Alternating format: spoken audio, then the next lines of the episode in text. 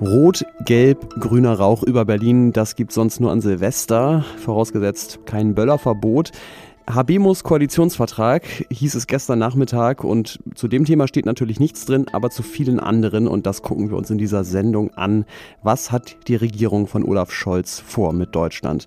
Ich bin Ole Pflüger und heute ist Donnerstag, der 25. November und weil Sie sich in Was jetzt, dem Nachrichtenpodcast von Zeit Online befinden, hier genau das, die Nachrichten. Ich bin Christina Felschen, guten Morgen. Die Corona-Infektionszahlen der vierten Welle steigen und steigen. Und besonders häufig erwischt es Kinder. Das liegt auch daran, dass für Kinder unter zwölf Jahren bisher kein Impfstoff empfohlen worden war. Das könnte sich jetzt aber ändern, denn heute entscheidet die Europäische Arzneimittelagentur über eine Zulassung des BioNTech-Mittels für Kinder zwischen fünf und elf Jahren. Das heißt aber nicht, dass es vorher nicht möglich war, Kinder unter zwölf auch zu impfen. Eltern und Ärztinnen konnten das auch bisher schon gemeinsam entscheiden.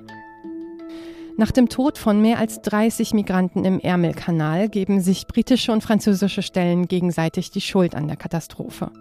Der britische Premier Boris Johnson forderte Frankreich zu schärferen Kontrollen auf, um Menschen von der gefährlichen Überfahrt abzuhalten. Die Bürgermeisterin von Calais warf Johnson vor, keine Verantwortung zu übernehmen. Das Schlauchboot war gestern auf dem Weg nach Großbritannien vor Calais gekentert. Nur zwei Menschen konnten gerettet werden. Vier mutmaßliche Schleuser wurden festgenommen. Es war der bisher schlimmste Vorfall mit Migranten in der Meeresenge. Redaktionsschluss für diesen Podcast ist 5 Uhr. Werbung. Diese Woche in der Zeit? Die Bücher des Frühlings. 16 Seiten blühende Fantasie. Von gefährlichen Liebschaften, einer Flucht auf dem Mississippi und magische Erzählkunst. Das Literaturspezial zur Buchmesse in Leipzig. Die Zeit, Deutschlands größte Wochenzeitung. Jetzt am Kiosk oder direkt bestellen unter zeit.de/slash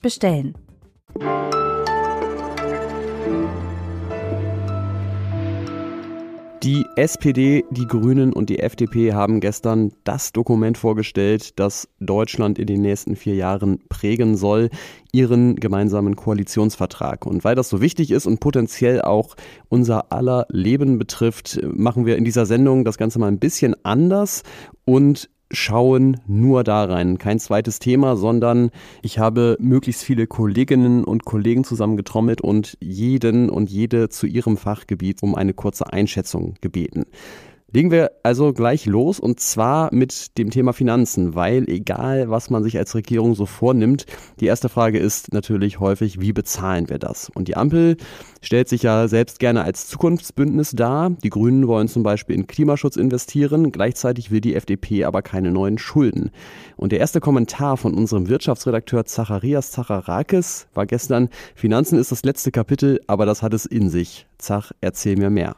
Tatsächlich wird dieses allerletzte Kapitel des Koalitionsvertrages ähm, eingeleitet mit einem sehr deutlichen Bekenntnis zur Schuldenbremse und damit hat sich die FDP klar gegen die Grünen äh, durchgesetzt und ähm, auch unklar ist, wie denn jetzt diese großen Summen aufgebracht werden, um das alles zu finanzieren, was in den vorangegangenen Kapiteln des Koalitionsvertrages steht, nämlich vor allen Dingen auch um das Klimaziel von 1,5 Grad zu erreichen. Wo genau diese Mittel herkommen sollen und wie hoch sie sein sollen, das ist nicht näher umschrieben. Was klar ist, es soll gespart werden im Haushalt, es sollen klimaschädliche Subventionen abgebaut werden, es soll mehr privates Kapital ähm, mobilisiert werden, aktiviert werden. Das steht da alles drin, aber doch relativ, ähm, soll ich sagen, diffus unklar. Die Welt befindet sich in einer Jahrtausendkrise, der Klimakrise. Und wenn Deutschland irgendeinen Weg haben will, seine Klimaziele zu erfüllen, auf die es sich international verpflichtet hat, dann ist eigentlich der Kohleausstieg bis 2030 zwingend nötig. Steht der denn jetzt so da drin? Und wenn ja, wie? Das weiß Tillmann Steffen. Ja, idealerweise ab 2030 soll kein Kohlestrom mehr erzeugt werden. Genauso unscharf stand es schon im Sondierungspapier der Ampel, aber immerhin ist das ja acht Jahre früher als bisher politisch gewollt. Für Erdgasstrom soll schon 2040 Schluss sein, für Erdgasheizungen sogar schon bis Mitte der 2030er Jahre. Insgesamt setzt die neue Koalition sehr, sehr stark auf erneuerbare Energien und auch auf die Wasserstoffproduktion, die sie zu einer eigenen Industrie ausbauen will. Darüber hinaus finden sich im Koalitionsvertrag relativ wenig konkrete Zahlen. Lediglich bei dem Erzeugungsziel für Solarstrom werden 200 Gigawatt bis 2030 genannt. Das Windkraftausbauziel der Ampel liegt wie bisher bei 2 Prozent der Fläche der Bundesländer. Derzeit sind es 0,9 Prozent. Um Energie bezahlbar zu halten, soll die EEG-Umlage ab 2023 wegfallen und der CO2-Zertifikatshandel weiter gestärkt werden. Dann haben wir ja gerade noch eine Krise an der Backe, nämlich das Coronavirus. Vielleicht nicht ganz so groß, aber wesentlich akuter. Und die Pandemie hat auch so deutlich wie nie zuvor gezeigt, die Krankenpflege ist unterbezahlt und unterbesetzt, der Gesundheitssektor überlastet. Und ja, was steht denn dazu als Lösungsvorschlag drin, Tina Groll? Die Pflege soll endlich mehr Geld bekommen und dafür wird richtig, richtig Geld ähm, bereitgestellt. Erst zunächst eine Milliarde Euro an Bonus für Pflegekräfte hierzulande. Ähm, 3000 Euro sollen davon ähm, äh, Pflegekräfte steuerfrei erhalten. Und dann geht es natürlich darum, mehr Personal zu haben. Das schafft man einerseits durch mehr Ausbildung, die Ausbildung auch aufzuwerten, durch die Anwerbung von Fachkräften aus dem Ausland und dann konkret in den Kliniken und in den Pflegeheimen mit einer neuen äh, Methode der Personalberechnung. Ähm, da haben sich tatsächlich Gewerkschaften mit ihren Forderungen so offenbar mit Hilfe der SPD so ein bisschen durchgesetzt. Und schließlich geht es natürlich um die Finanzierung ähm, von Krankenhäusern und Kliniken. Da wird man leider zunächst an diesem sehr doch umstrittenen ähm, Fallpauschalensystem festhalten. Aber immerhin, es gibt dann eine erlösunabhängige Vorsorgepauschale, die ergänzt werden soll. Also da tut sich schon einiges. Mm, aber das System von gesetzlichen und privaten Krankenversicherungen wird künftig bleiben. Als die SPD das letzte Mal eine Regierung angeführt hat, hat sie Hartz IV eingeführt. Jetzt soll Hartz IV ersetzt werden durch ein sogenanntes Bürgergeld. Aber nicht nur ich stelle mir sicherlich die Frage, ist das wirklich ein Ersatz oder eher nur eine Umbenennung? Und das hat sich Katharina Schuler angeguckt. Eine Abschaffung ist es nicht, würde ich sagen, denn das Grundproblem von Hartz IV, dass man nämlich schon nach einem Jahr aus dem höheren Arbeitslosengeld I in diese äh, niedrige Leistung fällt, das bleibt, aber Hartz IV wird äh, deutlich reformiert und großzügiger. Zum Beispiel in den ersten zwei Jahren soll es keine Vermögens Vermögensprüfung geben. Es soll ähm, weniger Sanktionen geben, aber nicht gar keine. Ein großes Fragezeichen ist noch die zukünftige Höhe. Dazu steht keine konkrete Zahl äh, in dem Vertrag. Na, haben Sie bis hierhin alles mitgeschrieben? Dann jetzt eine kurze Verschnaufpause. Beim und sonst so können Sie den Stift natürlich liegen lassen.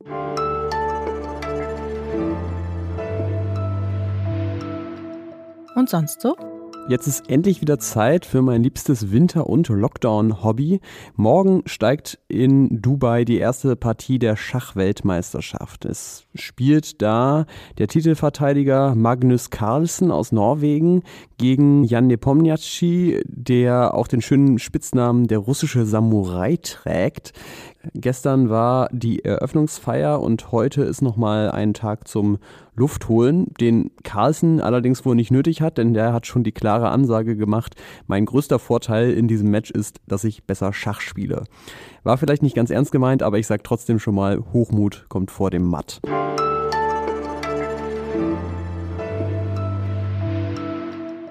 Ich habe es ja schon angekündigt, heute mache ich nach dem und sonst so ausnahmsweise mal genauso weiter wie vorher. Und weiter so ist möglicherweise auch das Stichwort beim Thema Mobilität. Da ist ja schon länger klar, dass die FDP sich gegen ein Tempolimit auf Autobahnen gesperrt hat. Jetzt bekommt sie aber auch noch überraschend das Verkehrsministerium und nicht die Grünen. Und ich verkneife mir jetzt mal Ampelwortspiele, aber unser Zeit Online Verkehrsminister Sören Götz, heißt das, man kann sagen, Deutschland bleibt Autoland? Ja, das kann man so sagen, wobei es wäre wahrscheinlich mit einem grünen Minister auch nicht viel anders gekommen, weil entscheidend ist ja der Inhalt des Koalitionsvertrags. Und wenn ich mir den so angucke, dann sehe ich da jetzt nicht den großen Umbruch, den es im Verkehr geben soll, sondern eher Reformideen im Detail. Aber immerhin ein Paradigmenwechsel gibt es oder soll es geben, nämlich dass künftig mehr in die Schiene als in die Straße investiert werden soll. Und das wäre schon ja mal ein richtiger Schritt in Richtung Verkehrswende. Nächstes Thema, steigende Mieten. Ich glaube, da haben viele so viel Puls, dass ich gar nicht viel mehr sagen muss. Was will die Koalition dagegen tun? Beziehungsweise will sie etwas dagegen tun? Die Frage geht jetzt nochmal an Zacharias Zacharakis. Ja, die Koalition will etwas gegen steigende Mieten unternehmen und das ist vor allen Dingen Bauen, Bauen, Bauen. Diese Schlagwörter kennen wir. Und zwar 400.000 neue Wohnungen sollen pro Jahr entstehen mit dieser neuen Regierung und davon sollen sogar 100.000 öffentlich gefördert sein. Es soll dafür auch äh, die Bundesanstalt für Immobilienaufgaben herangezogen werden und sie soll erstmals selbst investieren und selbst bauen sollen, was äh, wie gesagt eine Neuerung ist.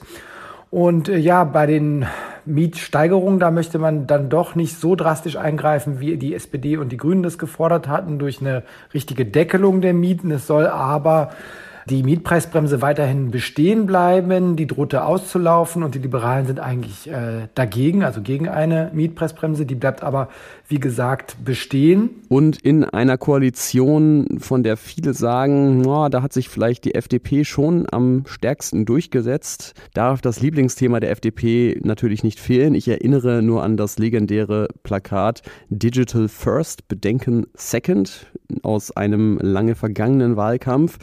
Unser freier Mitarbeiter Eike Kühl kann mir aber vielleicht sagen, ob es außer flotten Sprüchen auch noch ein überzeugendes Konzept gibt gegen Funklöcher und Faxgeräte. Man kann generell schon sagen, dass der Koalitionsvertrag in Sachen Digitalisierung sehr von der FDP geprägt ist. Ihr Digitalministerium haben sie jetzt zwar nicht bekommen, aber dafür sieht der Vertrag schon einige Punkte vor, für die sich die FDP immer wieder stark gemacht hat. Ja, dazu zählt der Ausbau des Glasfaser- und Mobilfunknetzes, aber auch die Stärkung der IT-Sicherheit in Unternehmen und Behörden beispielsweise. Und auch das Recht auf äh, Verschlüsselung ja, oder auf die anonyme Online-Nutzung ist jetzt konkret festgeschrieben. Daneben soll Datenschutz und Datenverarbeitung gestärkt werden. Dazu soll es ein neues Datengesetz geben, auch wenn es da noch keine Details gibt. Ähm, so ergibt sich insgesamt eigentlich ein Bild, dass die Ampel die Digitalisierung schon eher ganzheitlich betrachtet ein extra Budget und Digitalisierungscheck soll eigentlich alle ja, Ressorts und auch zukünftigen Gesetze betreffen.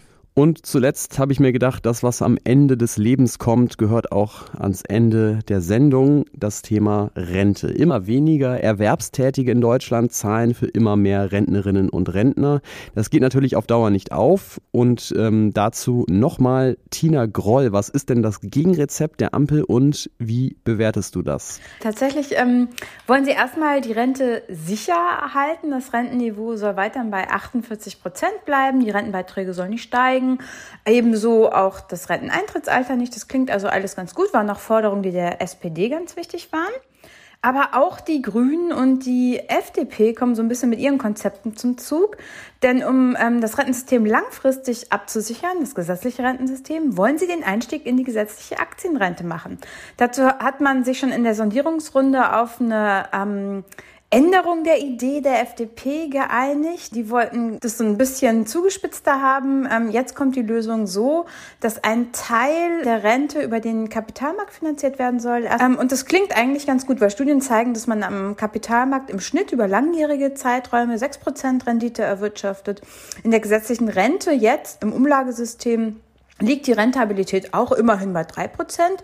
Ähm, aber die Hoffnung ist, dass vor allem die künftigen Generationen dann doch irgendwie von den höheren Renditen am Kapitalmarkt profitieren können. Und ich hoffe, Sie konnten von dieser etwa 20 Prozent längeren Sendung als sonst profitieren. Das war unser gar nicht mal so kurzer Schnelldurchlauf durch den Koalitionsvertrag. Trotzdem sind wir sicherlich nicht ganz vollständig gewesen zum Thema Wahlalter ab 16 oder auch Migration haben wir hier nicht sprechen können. Das werden wir sicherlich zu gegebener Zeit nachholen. Außerdem muss man vielleicht auch noch sagen, das wird alles natürlich nicht genau so kommen. Dazu hat die Union ja zum Beispiel auch noch ein Wörtchen im Bundesrat mitzureden. Ich bedanke mich dafür, dass Sie mir zugehört haben und meinen KollegInnen in dieser vielstimmigen Was jetzt Sendung. Schreiben Sie uns gerne Feedback an wasjetzt.zeit.de und äh, heute Nachmittag geht es wie immer weiter mit dem Update. Ich bin Ole Pflüger. Tschüss. Bis zum nächsten Mal.